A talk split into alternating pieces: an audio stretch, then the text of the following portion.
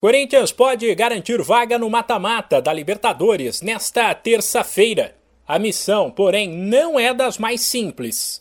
Nove e meia da noite no horário de Brasília, pela quinta e penúltima rodada. O Timão encara ninguém menos que o Boca Juniors, no temido estádio La Bombonera. E se vencer, estará nas oitavas.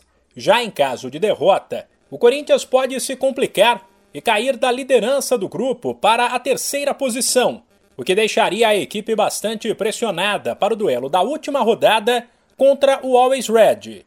O técnico Vitor Pereira tem um problema grande para armar o time. Fagner, ainda com uma lesão no tornozelo, foi vetado pelo departamento médico. João Pedro segue fora em recuperação e Rafael Ramos não está inscrito na Libertadores. Ou seja, o Timão não contará com um lateral direito de ofício e terá que improvisar.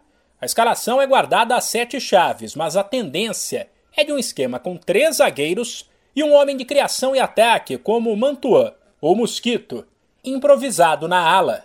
Fato é que o Corinthians vive uma das semanas mais importantes do ano.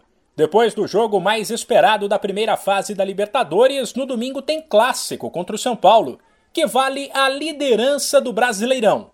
Por isso, o técnico Vitor Pereira avalia que é o momento para o Corinthians mostrar personalidade. Eu nunca fui à bomboneira, né? agora já, já assisti a grandes, a, grandes, a grandes clássicos argentinos eh, e de facto o ambiente é, é um ambiente bonito.